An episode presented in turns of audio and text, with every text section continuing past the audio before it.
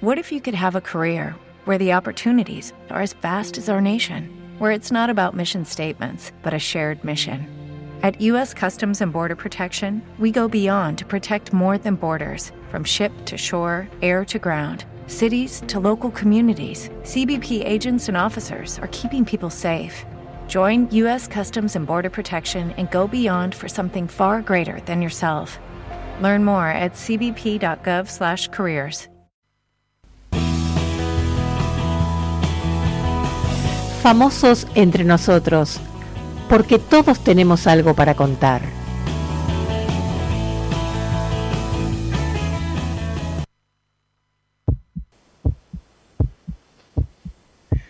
Hola Fem, ¿cómo están? Bueno, otra semana agridulce, de sentimientos encontrados. El sábado pasado, la felicidad por el oro al mejor programa formato de colección. Felices, contentos, la verdad que maravilloso. Y el miércoles, la tristeza de saber que el Diego ya no está.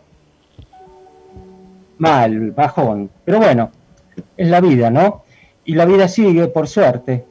Y este GEM, este programa, va dedicado al más famoso, como no podía ser de otra forma, y a Eduardo, un famoso para los que lo conocían. Para él y para toda su familia, para Florencia, les mandamos un abrazo grande y para ellos va dedicado este programa. ¿Cómo va, Ale? ¿Cómo andás? Hola, Nano, ¿cómo estás? Bueno, adhiero a todo lo que dijiste.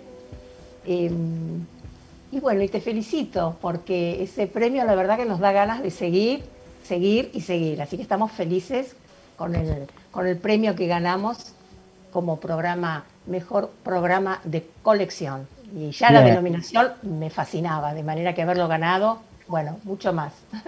Felicitaciones, Ale. Muchas gracias. Bueno, Hoy, eh, una palabra un poco extraña, pero justamente nos van a explicar de qué se trata, ¿no? La filología, en fin, pero eh, para no perder tiempo, yo quiero presentar a nuestro invitado que es Tomás Solasi. Hola Tomás, ¿cómo estás? Hola Alejandra, ¿cómo estás? Bien, muy bien, muy bien. Bienvenido, muchas gracias. Muchas gracias y felicitaciones por el premio. gracias, gracias. Bueno, empecemos por el principio de hoy. ¿Cómo están viviendo, cómo es estudiar, cómo están viviendo en Hungría? Contanos dónde estás. Bueno, yo estoy en Szeged, que es una ciudad al sur de Hungría, una hora y media de Budapest, em, casi tocando frontera con Serbia, que está a unos 20 minutos, después Rumania a una, a una hora más o menos, y ya después del otro lado está Croacia. Em, y bueno, yo me vine acá hace dos años y mm, bueno, ya por una beca universitaria y, demás, y me vine a estudiar filología. Ahora estamos con el tema del, del coronavirus que viene afectando a la zona, pero mm, entonces ya las opciones en, la ciudad se, empiezan a... Claro, es un pueblo de 30.000 habitantes, con lo cual, más o menos entre la ciudad y alrededor, eh, entonces es un pueblo chico y, claro, con el tema del coronavirus y, demás, se empiezan a agotar las, las chances de, salir afuera, etc. Eh, y si querés, ahí ya hablamos un poco más de la situación acá. Claro. Em, lo primero que se me ocurre, y después entonces mm, retomamos y, vamos a detenernos justamente donde estás, porque nos vas a contar por qué Hungría y no otro lugar, bueno, es ¿Qué es la filología? Como para ubicarnos ah. más en el tema. Perfecto. Yo, me, claro, me vine a estudiar, en realidad la, carrera completa es estudios de grado en, eh, grado en estudios, de, en estudios románicos, eh, ¿no? Y, también con una especialización en filología hispánica. Lo que, tiene, lo que tiene esta carrera es que analiza el lenguaje desde el origen, el lenguaje de, eh, que nosotros hablamos, porque es el, origen del latín, y vamos deconstruyendo todas las capas hasta lo que es la, mm, la, terminación con el español, la finalización con el español, con el catalán, con el italiano, con el francés. Y, bueno, vamos viendo todo ese proceso también de deconstrucción y vamos analizando y vamos comparando las distintas terminologías que en definitiva componen el lenguaje que, que nosotros hablamos como, eh, como ciudadanos en Argentina, que después con el río Platense se va, eh, se va intercambiando ¿no? de otras terminologías, y el español, básicamente. Bien. vuelvo un cachitito atrás. Sí. La universidad se está dando clases normalmente, tienen que ir con barbijo, tienen, este, tienen separación. Eh, ¿Qué es lo que se ve ahí? Hace dos meses teníamos clase, después eh, la cosa se empezó a poner un poco más, eh, más compleja, como te decía, por el tema del coronavirus. Había 2.000 casos por día más o menos, y ya después lo un día tocó unos 4.000 para, una, para un país que tiene 10 millones de habitantes, con lo cual 4.000, 5.000 casos por día es mucho.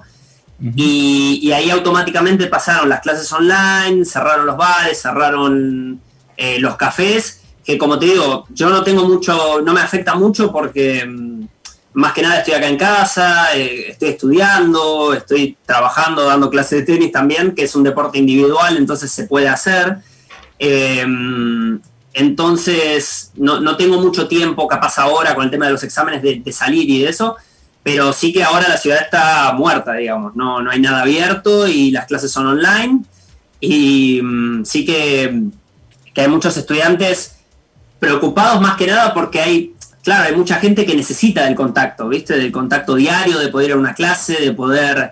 Eh, algo te va a pasar leyendo una clase, pero claro, en tu casa no eh, te vas eh, te vas, no, frustrando, pero te, vas desmotivando con las clases, etcétera. Y bueno, ustedes lo sabrán mejor, ustedes tuvieron más, más, más tiempo, así que no, no, les, no les tengo que explicar nada, no les tengo que decir nada. Tomás, que, discúlpame, ¿cuál es el clima ahora ahí en Hungría? Bueno, ahora, está complicadísimo, está, re jodido. Estamos, ahora estamos, claro, está yendo para el invierno crudo, entonces, bueno, ahora en este momento estamos con cero. Por ejemplo, si te tuviese que decir ahora en cuánto está, exacto cero. Mira, te lo digo. Eh, sí, está en cero, sí. Ah, bueno. Eh, pero bueno, esto se va a menos 14, eh, esto, esto, esto va, va para peor. ¿Y cómo hiciste, te pregunto esto, curiosidad, cómo hiciste justamente para adaptarte en general a, lo que es Hungría? Porque bueno, desde todo punto de vista imagino que es, es el opuesto, ¿no? O no, no sé, ¿qué tendrá en común o qué tendrá en común con los argentinos o con argentinos? Nada, nada, no, no, no, algo hay, eh, algo hay, algo hay, después te voy a, te voy a decir qué, pero em, en, en, realidad lo que me pasó a mí para, para, para, irme fue que básicamente yo me quería ir, pero no porque me quería ir porque Argentina me moleste, ni mucho menos, sino porque también necesitaba hacer algo distinto. Eh, eh, trabajaba como locutor, como locutor publicitario en Argentina, estaba haciendo teatro, tenía mis cosas, eh, daba clase de tenis también. Pero llegado al caso dije, necesito una experiencia nueva em, y necesitaba así poder explorar otros lenguajes, poder explorarme a mí mismo también, porque uno al irse también se empieza a explorar a, uno mismo, se empieza a ver desde afuera, con lo cual, hablando del lenguaje, ya todo lo que nos, nos constituye eh, durante nuestra vida es, no es más que un producto de un lenguaje. Digo, Lacan en algún momento dijo, uno, eh, uno no es que habla, sino que es hablado. Y, eso me, parece que, es muy, que, es muy ejemplificador cuando hablamos de lo que nos constituye todos los días o lo que nos constituye desde, desde el lenguaje. Y un poco irme también era eso, era poder ver ese lenguaje desde afuera y empezar a analizarlo, empezar a, a, apretarlo un poco para ver qué puedo sacar yo de eso, qué puedo aprender de eso.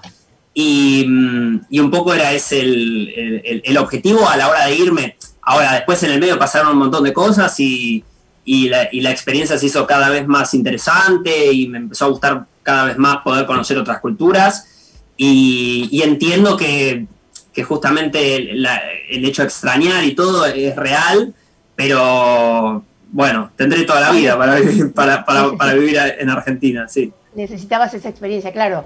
Eh, finalmente o definitivamente la palabra que es lo que nos distingue de cualquier otro ser, ¿no es cierto? Vivo, ¿no? Pero, Y además, digo, y no me parece casual que, bueno, hayas incursionado mucho tiempo en la locución, en el teatro, donde la palabra y la comunicación también hace, ¿no? Es de la, de la esencia de esas disciplinas. Pero esto es una experiencia absolutamente novedosa y que te animes a ir estén tan lejos, ¿no? La verdad que fabulosa la, experiencia.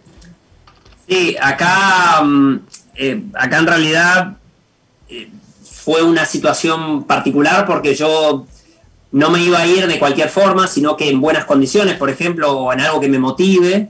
Y ahí me surgió la posibilidad de aplicar para una beca universitaria, que de paso la recomiendo si alguien quiere buscar, Stipendium Hungaricum, que es una beca que financiada por la Unión Europea para el gobierno húngaro, y como argentino uno puede aplicar, yo apliqué, eh, por eso también lo, expongo para, eh, ahora está el proceso de aplicación y, mm, yo apliqué, hice todo lo, digamos, todo lo que requería la beca, empecé a, cargar los documentos que, te piden como cualquier beca y, y, la verdad que me ayudó muchísimo eso, porque si no yo no, hubiese, no, estaría acá seguramente con, esa, con ese aporte económico, con esa ayuda que, que la beca te otorga. ¿Y, cómo, cómo, se, cómo se mete uno en una beca? ¿Cómo, ¿Cómo se solicita? ¿Cómo se aplica a una beca?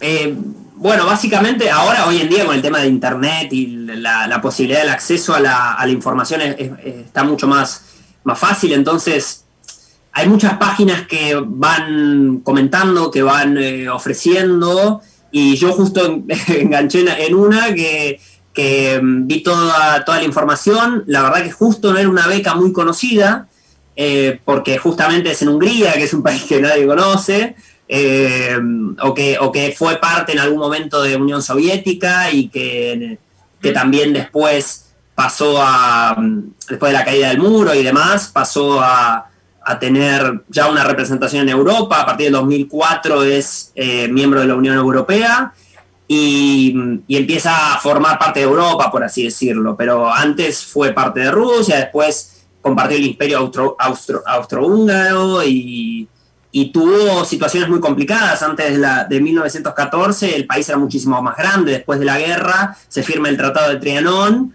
y automáticamente el país pasa a ser la mitad de lo que era. Entonces, eh, básicamente es un país que está determinado por la, la negatividad ¿no? de lo que fue perder en, toda su historia, porque después en la Segunda Guerra Mundial, del 44 al 48, se alían con los nazis, pierden la guerra, en la Primera Guerra también están en el bando equivocado, con Alemania y, Austria, entonces se empezó a, gestar como una, negatividad, un, eh, un proceso de, sí, de, de que en realidad las buenas noticias no llegaban.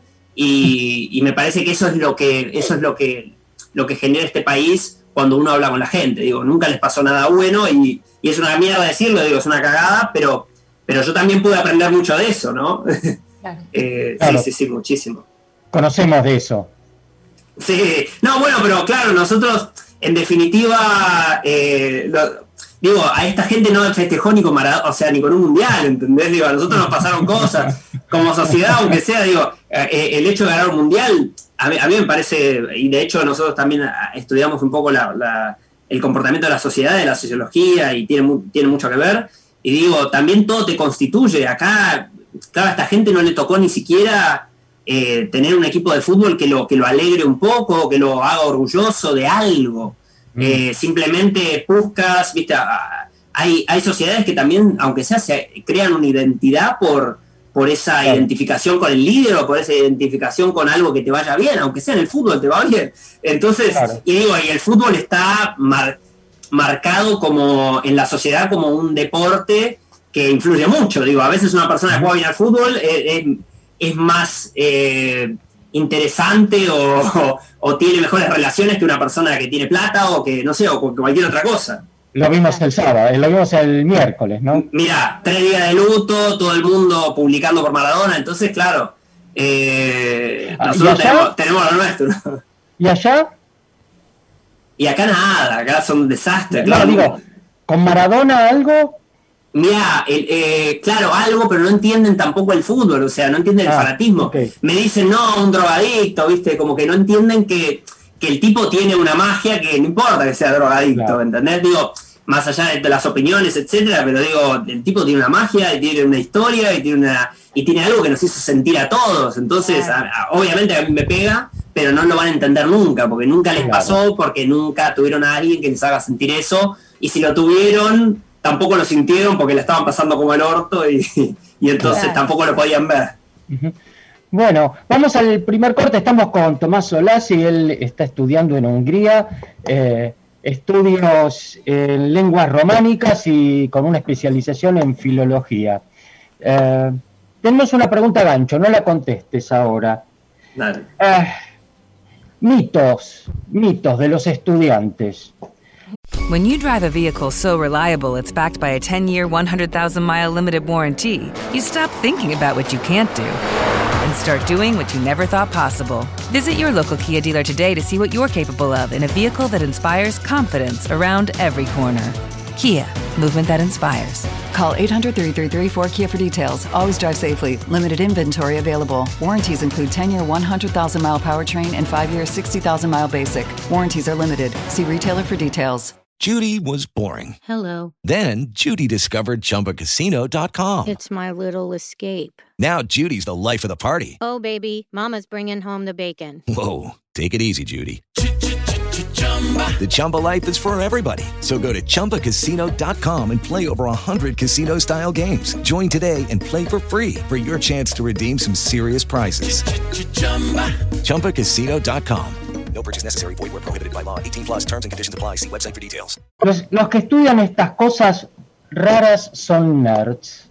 ¿Es así? No la contestes ahora. Vamos al primer tema de hoy, el tema Mark Knopfler del programa Love Over Gold como no podría ser de otra forma. Vamos, Gonza, cuando quieras. Yeah,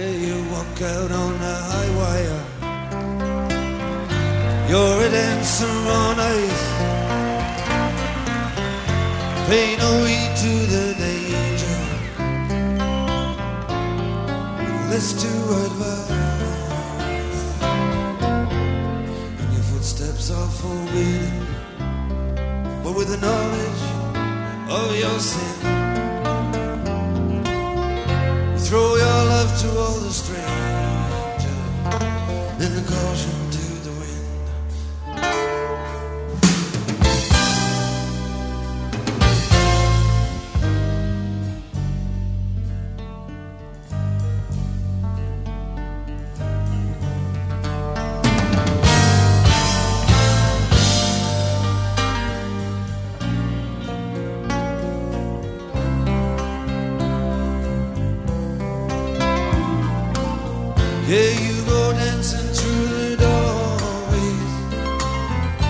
Just to see what are you're gonna find. Leaving nothing to interfere with the crazy bells of your mind. When you finally reappear at the place where you came in. you've Thrown your love to all the strangers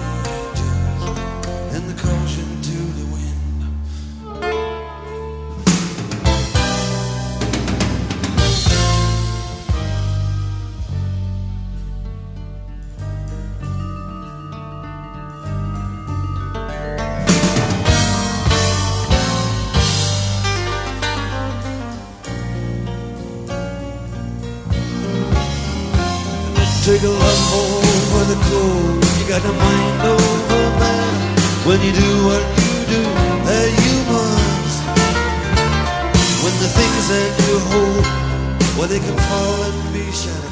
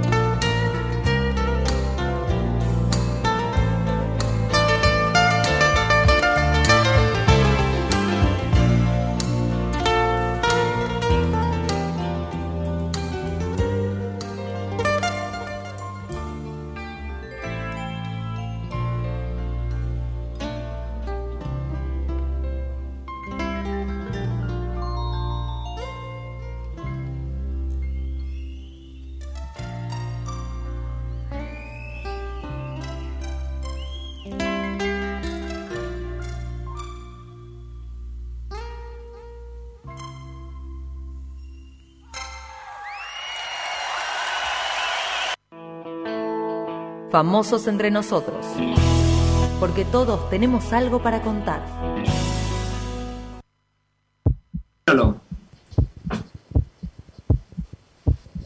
Seguimos, seguimos en Famosos entre nosotros. Estamos hablando de filología y el entendido para esto es Tomás Solasi, que es nuestro invitado.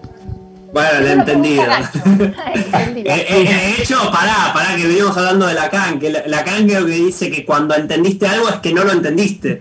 Así que en realidad yo no, lo no entendí nada. Hasta ahora vengo sin entender nada. había, eh, quedado una, había quedado una pregunta gancha. Eh, para nuestros oyentes y los que nos ven, eh, les contamos que las charlas que se arman en los este, en, el, en, los momentos en que no estamos al aire son interesantísimas, ¿no? Como que sigue, como que sigue el programa. Había quedado una pregunta gancho, mitos. El mito dice que los que estudian estas cosas raras como estudias vos son nerds. Pero tenemos y ya vemos que no. ¿Hay muchos nerds ahí en eh, compañeros tuyos? Ah, no sé, no sé, porque eso es muy complejo. Eh, hay mucho nerd, sí, porque eh, en, la verdad que en Europa estudia, estudia mucho y yo, yo los veo muy estudiosos a esta, a esta gente, pero me parece que el argentino es mucho más resolutivo. Yo creo que esta gente lo que, lo que ah. veo es que me, parece que no administra bien el tiempo y están todo el tiempo estudiando. Yo veo que esta gente es muy nerd y es muy estudiosa, pero capaz que el argentino se la rebusca un poco más o con, algún eh, resumen, pero no por buscar un resumen en internet o Wikipedia, digo, no. Eh, digo, pues tiene esta capacidad de síntesis, capaz, me parece que en ese sentido, tratando de analizarnos un poco o de cómo me veo yo en comparación con ellos, eh, esta gente sí estudia, pero yo no sé por qué estudia tanto igual, o sea, porque tampoco hay que estudiar tanto, digo, uno puede, puede leer lo que, lo que hace, pero ya llega un momento en donde tiene que analizar y tiene que, llevárselo a su cama, digo, a su imaginario y a todo lo que se va generando con eso. Así que lo que yo creo que hace la, la, este tipo de carreras es ponerte en un lugar, que esto me interesa mucho, esto es lo que lo quería decir, eh, ponerte en un lugar de que hay mucha gente que no sabe lo que haces. Entonces a mí lo que me gusta mucho, digo, ¿qué estudias? Me, preguntan qué estudias. Filología de lengua romana, bla, bla, bla, bla.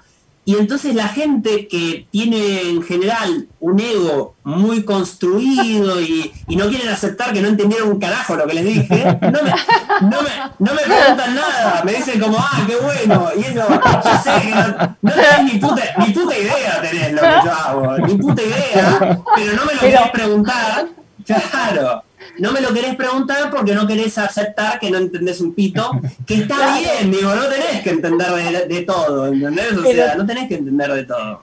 Tomás, pasa a veces cuando uno pregunta por una calle y en vez de decirte una persona, mira, no sé dónde queda, te empiezan a decir cosas extrañas y empiezan a aparecer en cualquier lado. Ahí tenés, te manda, pasa en todo el mundo esto, o sea, no pasa solo en Argentina, esto es, esto es algo intrínseco del ser humano, te pasa siempre. Y, yo me cago de risa con eso, porque a te juro, pregunto y, no, no entiendo cómo no me preguntás. O sea, si no tenés ni puta idea. Y está buenísimo. Y te digo, en, eh, comparado con Argentina, por ejemplo, acá me lo preguntan más, eh, menos. Argentina es un país muy curioso, muy curioso. Ah, qué bueno, eh, Sí, sí, sí. Todo el mundo que yo digo en Argentina que, que, hago me preguntan, sí, una charla de, un ratito como para explicarte. Eh, o sea que, y eso es lo que puedo ver, en general, el latinoamericano tiene una curiosidad que, se envidia en Europa, de verdad, que se envidia en Europa. El europeo es, es mucho más reacio a la información y al desconocimiento, muchísimo más. Bueno, a ver, es una apreciación.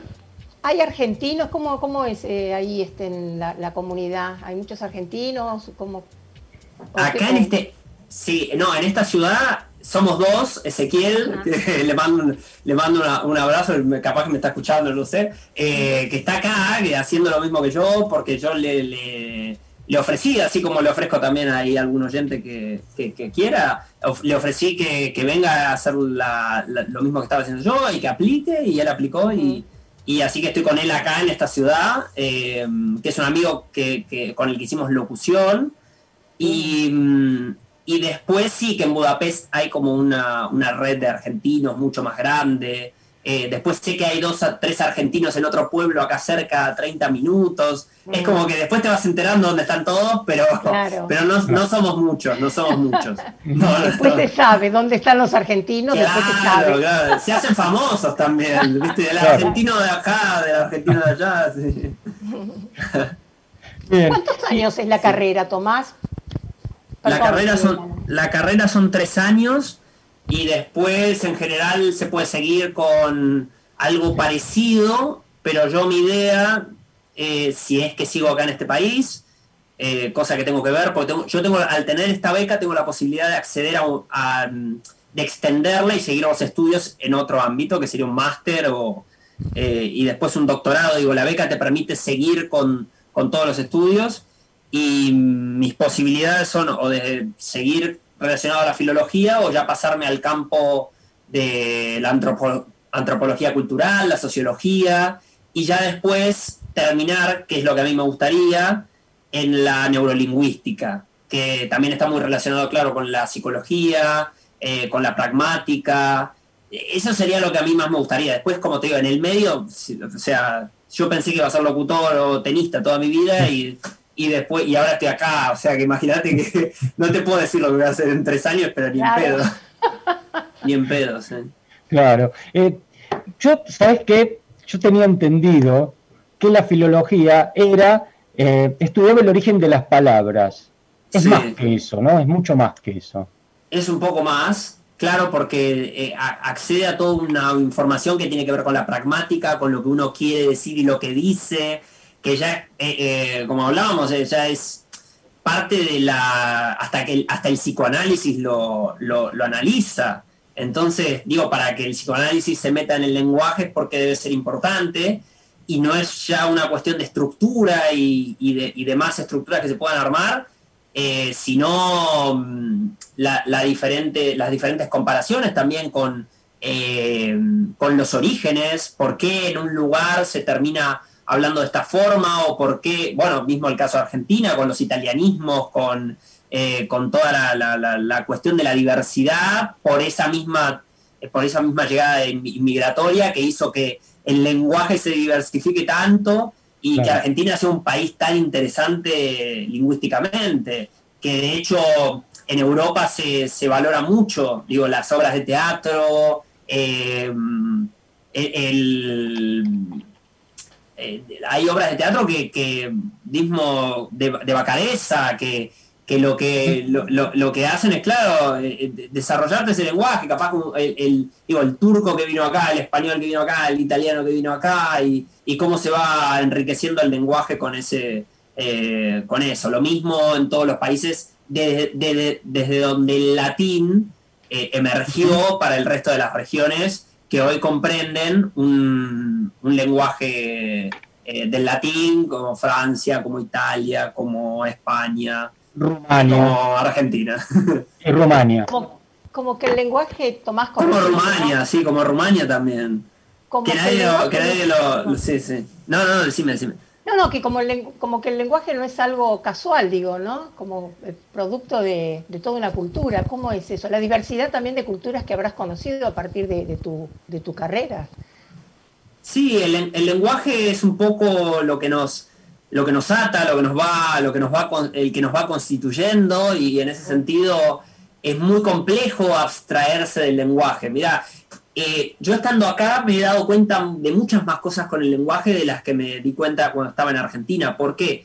Porque mm, el hecho de hablar otro idioma o de, de, hablarte a vos mismo, de empezar a hablarte a vos mismo en otro idioma, te permite analizar el idioma que te constituyó alguna vez y ese idioma que, eh, esa, eh, esa unión de palabras o esas frases, digo, que, que a uno de, pequeño ya le, le- lo- los va constituyendo, por eso Lacan dice que el lenguaje es- eh, es un otro, digamos, es el primer otro, digo, es el primero que nos va armando y que nos va llevando a ciertos matices, a ciertos sectores, a ciertos colores, y, entonces ya desde, desde ese lado, desde esa forma, lo que me pasó a mí estando acá es que he visto gente que necesita hablar otro idioma, que necesita expresarse a sí mismo en otro idioma, que necesita hablarse. Un amigo, un húngaro, el otro día, me, eh, yo hablando con él, eh, me contaba un par de cosas, no sé qué.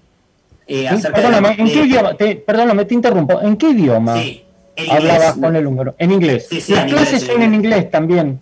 Muchas, hay clases en inglés, hay clases en latín, clases en español, en catalán, también aprendemos catalán, digo, para poder entender todas las eh, ciertas distintas estructuras.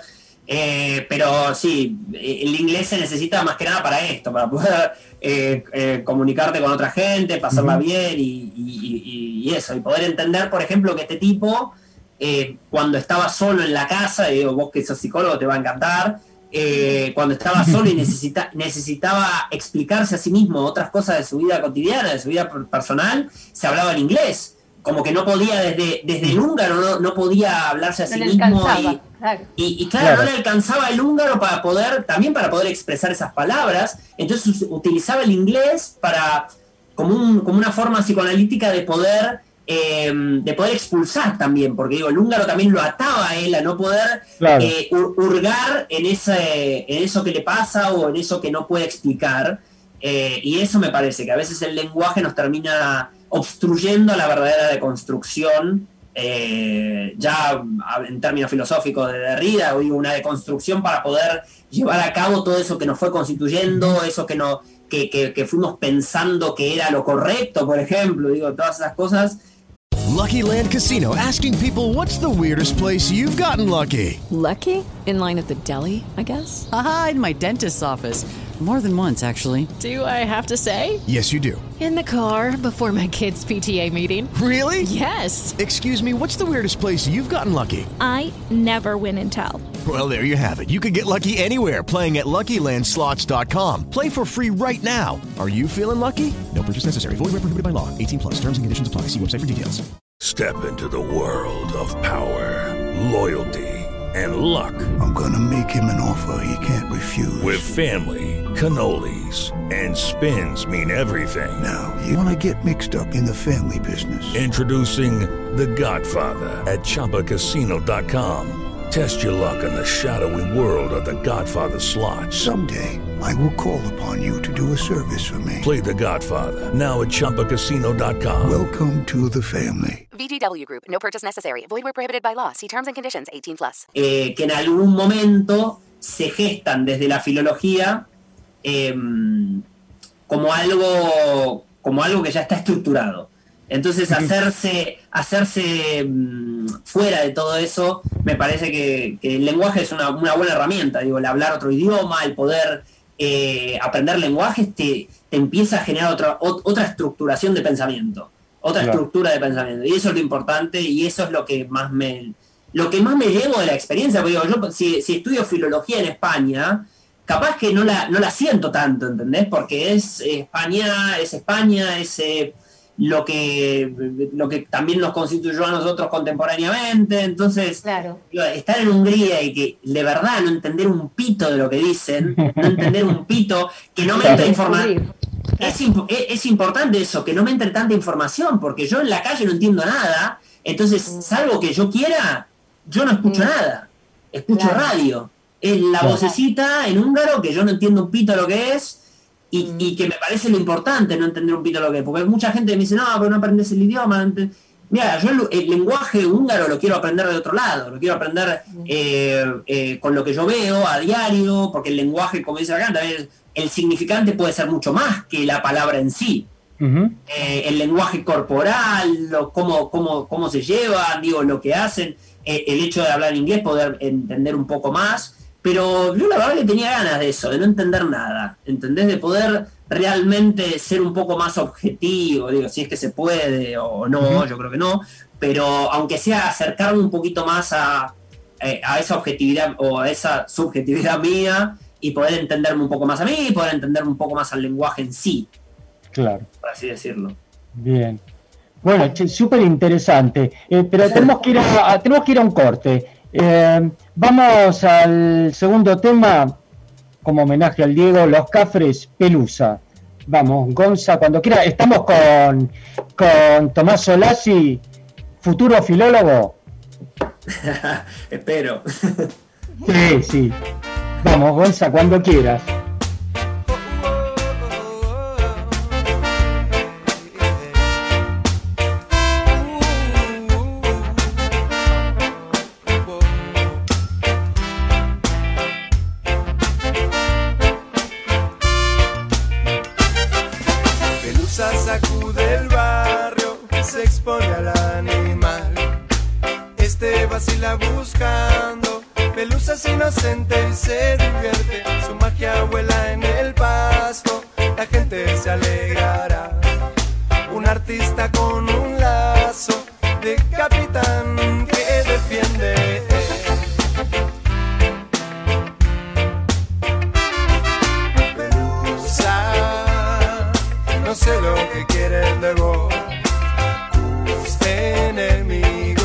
Se muerden.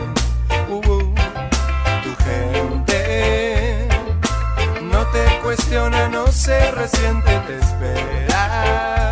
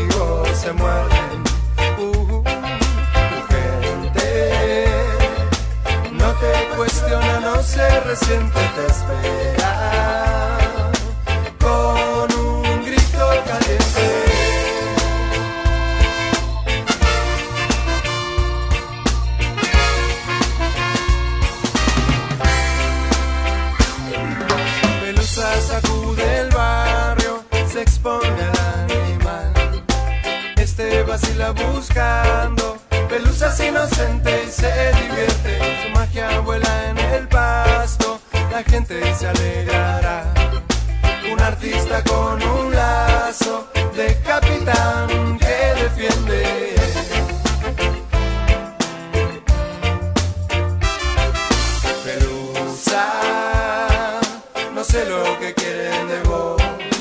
Tus enemigos se muerden. Oh. Tu gente no te cuestiona, no se resiente, te espera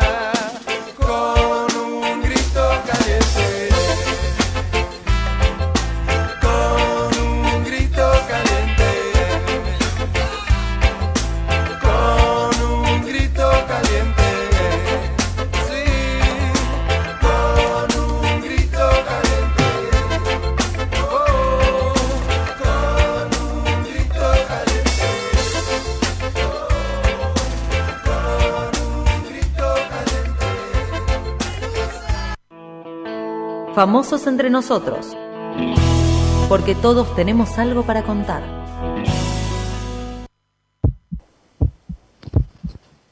Seguimos con nuestro invitado Tomás Solasi, futuro filólogo. ¿Qué tal? Te hago ese silencio y lo dices todo, ¿no? Hablando de esto. No, no sé. Esperemos, esperemos. Me queda poco. ¿Quedó una pregunta gancho, Nano? No, no, no había quedado ninguna. Pero Ah, bueno, me bueno. quedaron un par de cosas que hablaste eh, el bloque pasado. Y hablaste de estructura y hablaste de pragmática. ¿Qué, qué es lo que te... Va, a ver, cuando hablas de estructura y hablas de pragmática, ¿de, de qué estás hablando? Eh, bueno, ya de estructura eh, ya es una cuestión más, eh, sí, del, no tanto del lenguaje, sí del lenguaje, pero ya eh, en ese sentido de lo que nos va estructurando. Por lo menos ahí lo pongo, pongo el énfasis en, la, en cómo nosotros nos vamos, nos vamos armando de ese lenguaje. Digo, ya el sujeto que está sujeto, como dice Lacan, se empieza, eh, perdón, como dice Foucault, no Lacan, ya ahí lo, lo cito a, a Michel Foucault, eh, empieza a sujetarse, digo, y, y ahí eh, pongo, pongo a Lacan y a Foucault, empieza a sujetarse con ese lenguaje. Eh, en ese sentido, lo que Lacan dice es justamente que ese primer otro, atándolo con Foucault, te, y, y lo que diría Foucault es, ese otro te empieza a atar y te empieza a sujetar a, a una cierta, a un cierto modo de vida, a una cierta estructura, a una cierta, un cierto modo de pensar. Y el hecho de poder salir de esos pensamientos o poder salir, vos como psicólogo lo, sabrás mejor, poder salirse de todo eso que uno constituyó como cuento, como literatura o como autonarración, empieza a ser importante el hecho de desestructurarlo, de construirlo para poder entenderse. Digo, pues si no, estamos todo el tiempo en la misma frecuencia, en la misma. Digo, Foucault usa un, un ejemplo muy interesante acerca de que de la, de la de cómo un pescado, por ejemplo, un pez abajo del agua, ¿no? Se siente en esa estructura, pero no sabe que está abajo del agua, digo, no sabe, el pez mm. no se sabe en el agua. Digo, y al ser humano le pasa un poco, un poco lo mismo, digo, el ser humano no, no entiende muy bien qué, dónde está o qué es lo que hace o cómo lo constituye todo lo que lo constituye. Me parece que en, algún momento, al salir del agua, lo que le puede pasar a un pescado, digo, salís del agua y ahí es donde te empieza a faltar el aire, donde decís, ah, quiero volver, quiero volver, quiero volver. Pero esa es parte del juego, digo, es un poco lo que hace la filosofía, no tanto ya la, la filología, digo, lo que hace la filosofía es salir un poco de esa agua, salir un poco de, de las zonas comunes, de los lugares comunes, de lo que nos constituye, eh, para poder eh, ver si nos ahogamos o no. Digo, porque a mí esa, esa cuestión de que la filosofía viene siempre a, generarte un, un, problema, ¿viste? A mí me parece muy feo que, lo, que pongan la filosofía en ese lugar. Y, todo el tiempo la ponen en ese lugar, en ese lugar de, que rascar donde no pica, está, eh, eh, no está bien y que eso te va a angustiar y que para qué te vas a meter en todo eso. Me pasó a mí cuando, cuando, cuando quise ingresar en el, mundo del conocimiento, digo, no, ¿para qué? Si mejor vas y te tomas una cerveza y no pasa nada y qué sé yo y qué sé yo. Bueno, pero después todo eso te, puede ayudar a, poder entenderte y a, tener una vida más feliz y a poder tener una vida más sana y a poder ganar tiempo también, porque eh, eh, cuando, cuando, viste, conoces un pelotudo y, capaz que si con el hecho de ganar tiempo te ahorraste un montón de desgracias, viste, eh, poder analizándole alguna pelotudez que, capaz que, decís, bueno, mira, este tipo, empezás a, conocer a la gente un poquito mejor, ¿entendés? El hecho de, poder entender esas estructuras te hace eh, va a ver, de entenderlas, de intentar entenderlas, capaz te hace estar un poco más cercano a eso, a ganar tiempo también. Claro. El lenguaje, comparativamente, nosotros, digo, tenemos un lenguaje más rico, más, más amplio. Ah, cuando hiciste recién el paralelo con la gente, con, con, los húngaros, que bueno, que tienen como un lenguaje o más cerrado o más limitado, no sé cómo definirlo, pero eh, nosotros como eh, argentinos, digo, en general. Yo no podría hablar de, claro, no puedo hablar del lenguaje tanto húngaro porque mm, no sé qué tan variado será porque no lo aprendí, pero, pero sí que mm, todos estamos un poco limitados por el lenguaje, eso seguro. Eh, y también las palabras que constituyen a una sociedad están muy relacionadas eh, con, con, cómo se comportan. Digo, eh, Argentina, el hecho, y esto ya es una postura más lacaniana, Argentina, el hecho de que se hayan traído tantas palabras de tantos lugares, o digo, tanta gente comunicándose de ciertas otras formas, también pudo haber hecho que sea un país eh, en ese sentido mucho más abierto, digo, y que se haya generado toda una sociología de, gente que, que, la verdad que es mucho más comprensiva, ¿no? Es verdad que después también tuvimos pasamos por menos desgracias, también digo, Europa con dos guerras.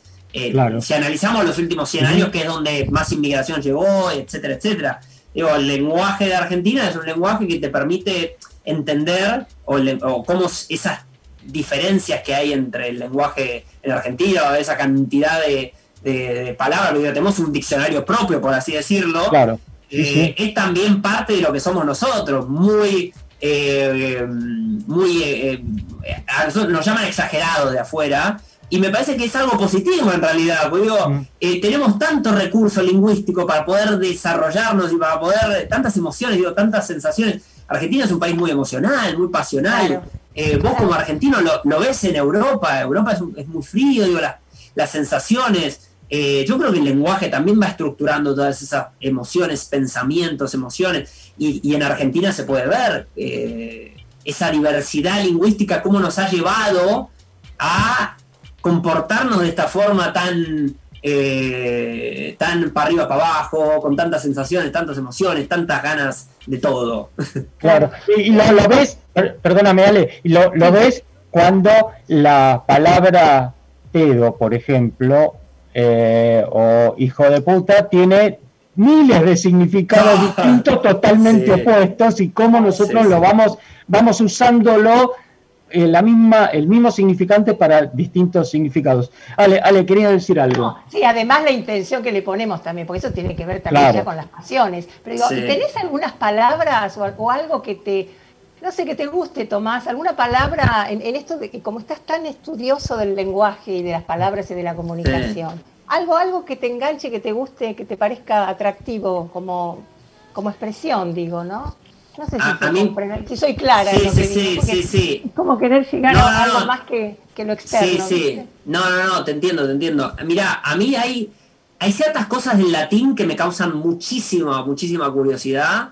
Eh, por ejemplo, no sé, la palabra envidia, la palabra envidia, digo, que viene de envidia, de, de la capacidad de no, de vídeo, digo, la capacidad ocular, de que Ajá. esté obstruida, es decir, de esta in, que quiere decir negación, vídeo, que quiere decir... eh, No esta- poder esta ver.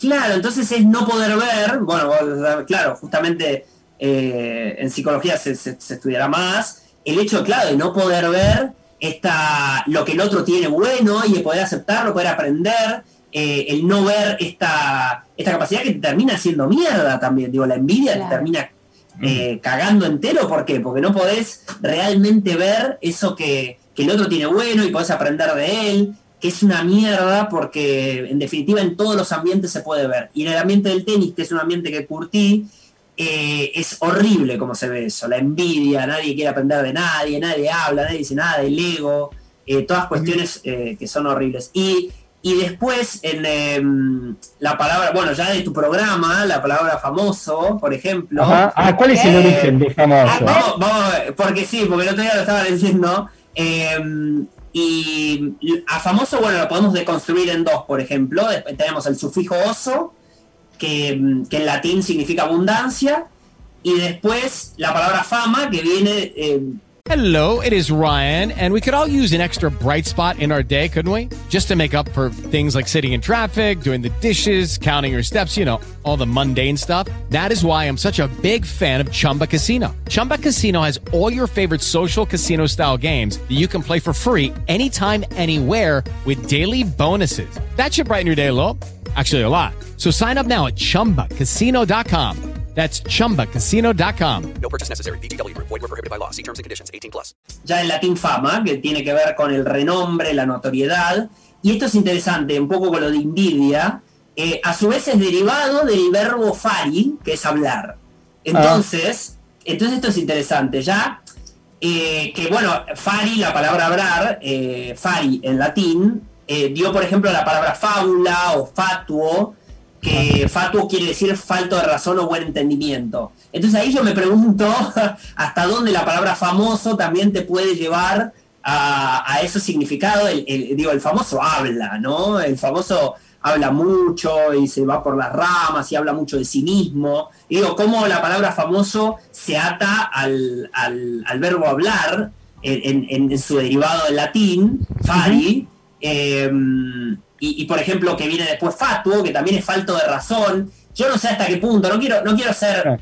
eh, yo te estoy hablando de la fama en, en sentido negativo, Claro. eh, esta cosa de la falta de la razón, que uno pierde un poco la razón, que digo, el hecho de que, de que la gente sepa quién sos, ya es, un, es una locura, porque todo el mundo te conoce, pero vos no conoces a esa gente. Claro. Entonces ya, ya te pone en un, en un lugar de, de que vas perdiendo la razón un poco, digo, de construyendo el término famoso. Curiosamente también llevado al recuerdo hoy que este, nos referimos a Maradona, ¿no? Y esto sería un capítulo Mm. aparte con esto de la fama que estás estén describiendo y que nos, nos estás estén transmitiendo y enseñando, este, Tomás, la verdad, fantástico. Lalo. Bueno, vamos al último cortecito eh, con un tema de eh, Laura Pausini. Y antes, tenemos una pregunta gancho. Ya que hablaste de tenis y sos profesor de tenis, mitos de la profesión. Profe de tenis y alumne. Puntos suspensivos. Vamos al, al corte, el tema de Laura Pausini, y o sí. Gonza, cuando quieras. Temón. Un temón. Así es.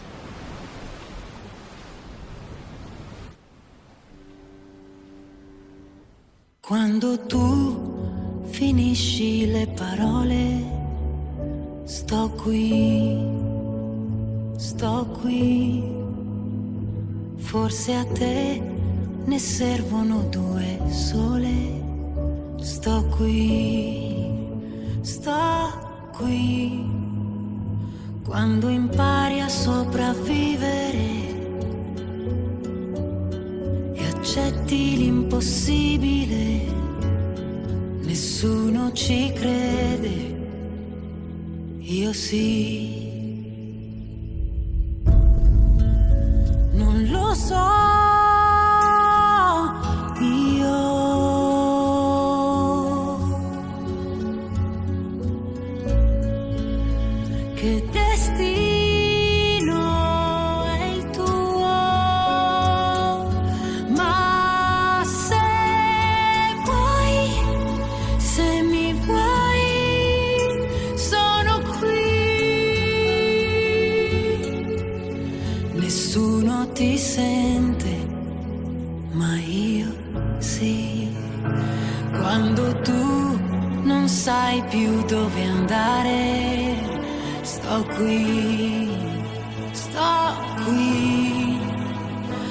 Scappi via o alzi le barriere, sto qui, sto qui.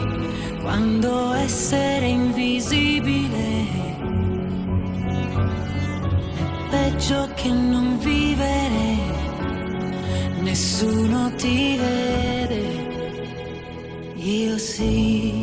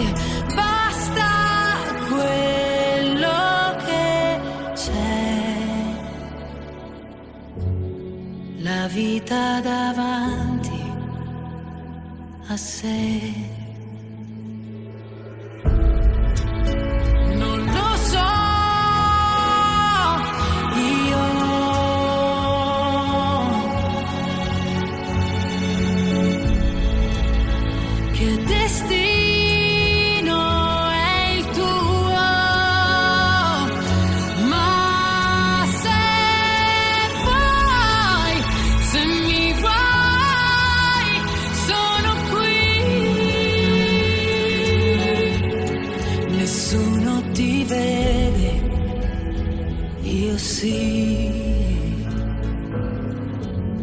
Nessuno ci crede, ma io sì. Famosos entre nosotros. Porque todos tenemos algo para contar.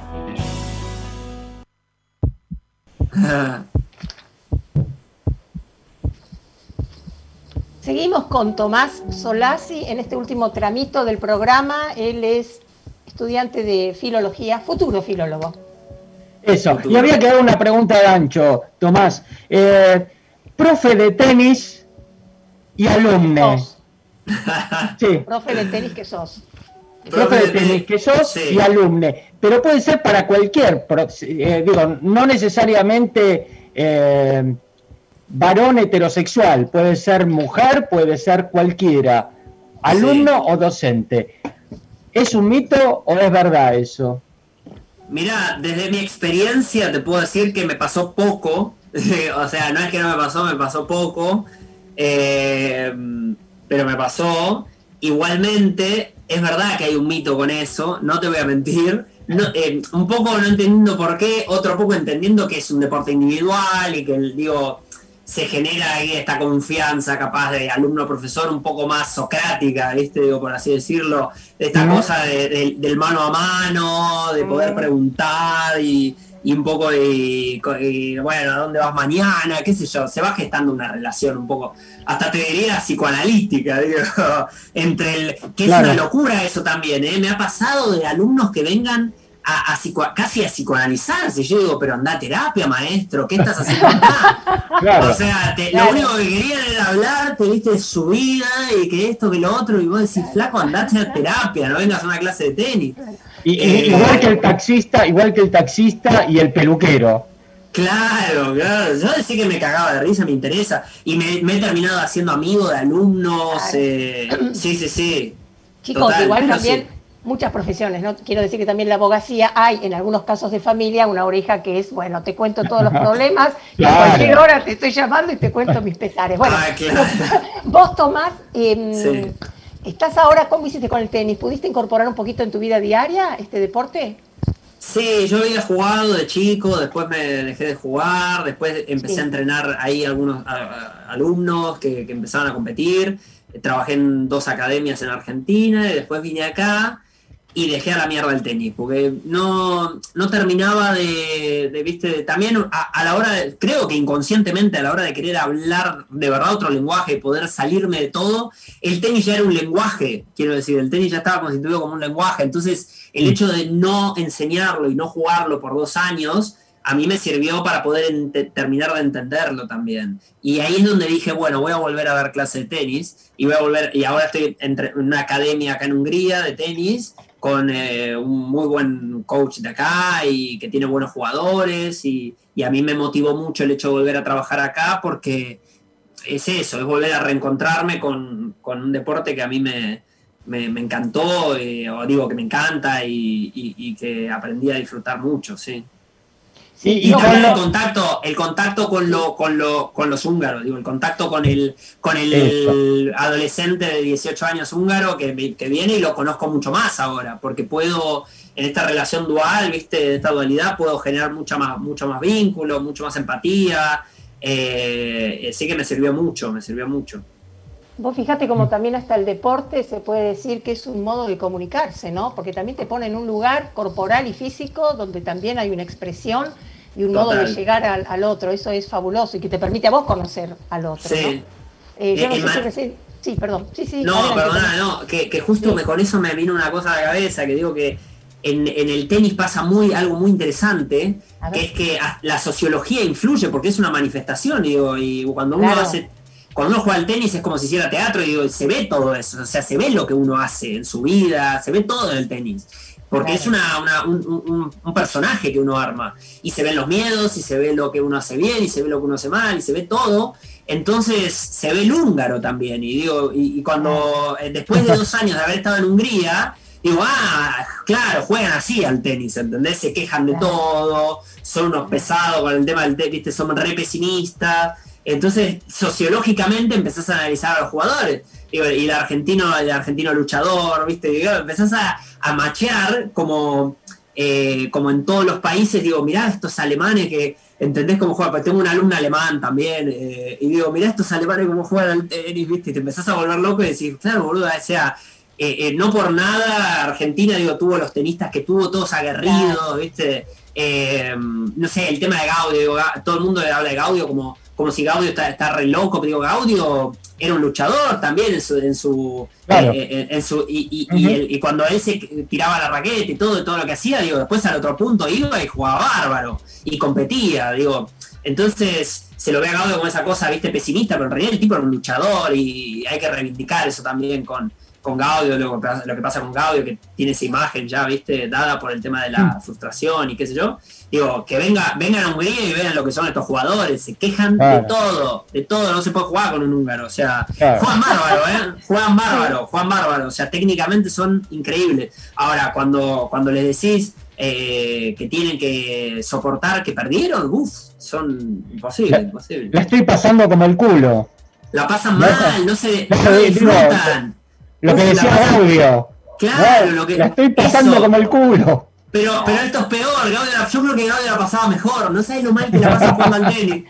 No sabes, jugó un, to- jugó un torneo la semana pasada, eh, hay, eh, los primeros tres partidos eh, que jugué, los tres, los tres tipos que vinieron a saludarme me pusieron una excusa. Y yo digo, maestro, no me vengas a poner excusa, o sea, perdiste. ¿Qué carajo me importa? O sea, Claro. no, que la mano, porque no entrené la semana pasada. Dejate hinchar las pelotas con las excusas. O sea, Claro. eh, y, me, y me, me hincha los huevos, te juro, me hincha los huevos. Me, me estoy poniendo nervioso con los húngaros porque, porque digo, no puedes jugar al tenis así, macho. Te va- vas a perder 14.000 puntos en un partido. Entonces no me, puedes- no me vengas con esto.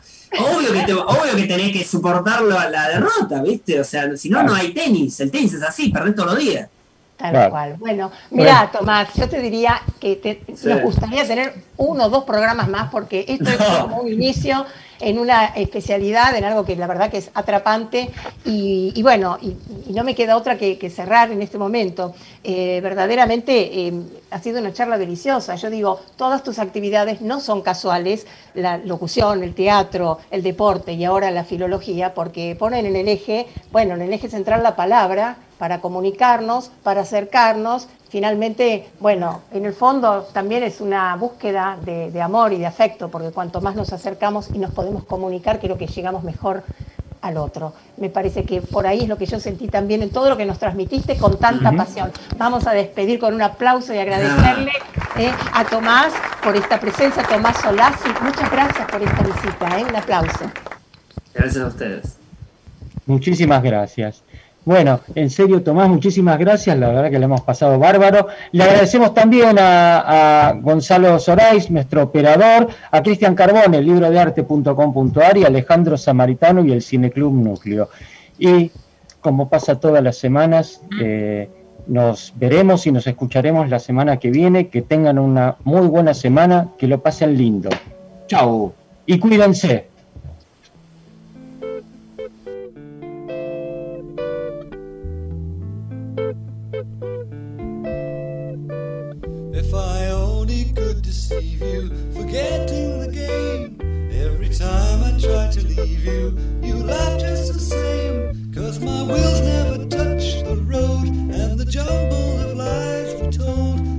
Returns to my back to weigh me down. We lay cards upon the table, the backs of our hands, and I swear I like your people, the boys in the band.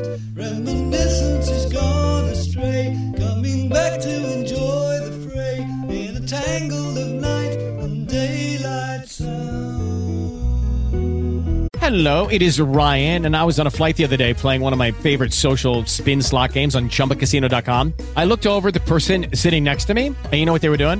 They were also playing Chumba Casino. Coincidence? I think not. Everybody's loving having fun with it. Chumba Casino is home to hundreds of casino style games that you can play for free anytime, anywhere, even at 30,000 feet. So sign up now at chumbacasino.com to claim your free welcome bonus. That's chumbacasino.com and live the Chumba life. No purchase necessary. Group. Void prohibited by law. See terms and conditions. 18 plus.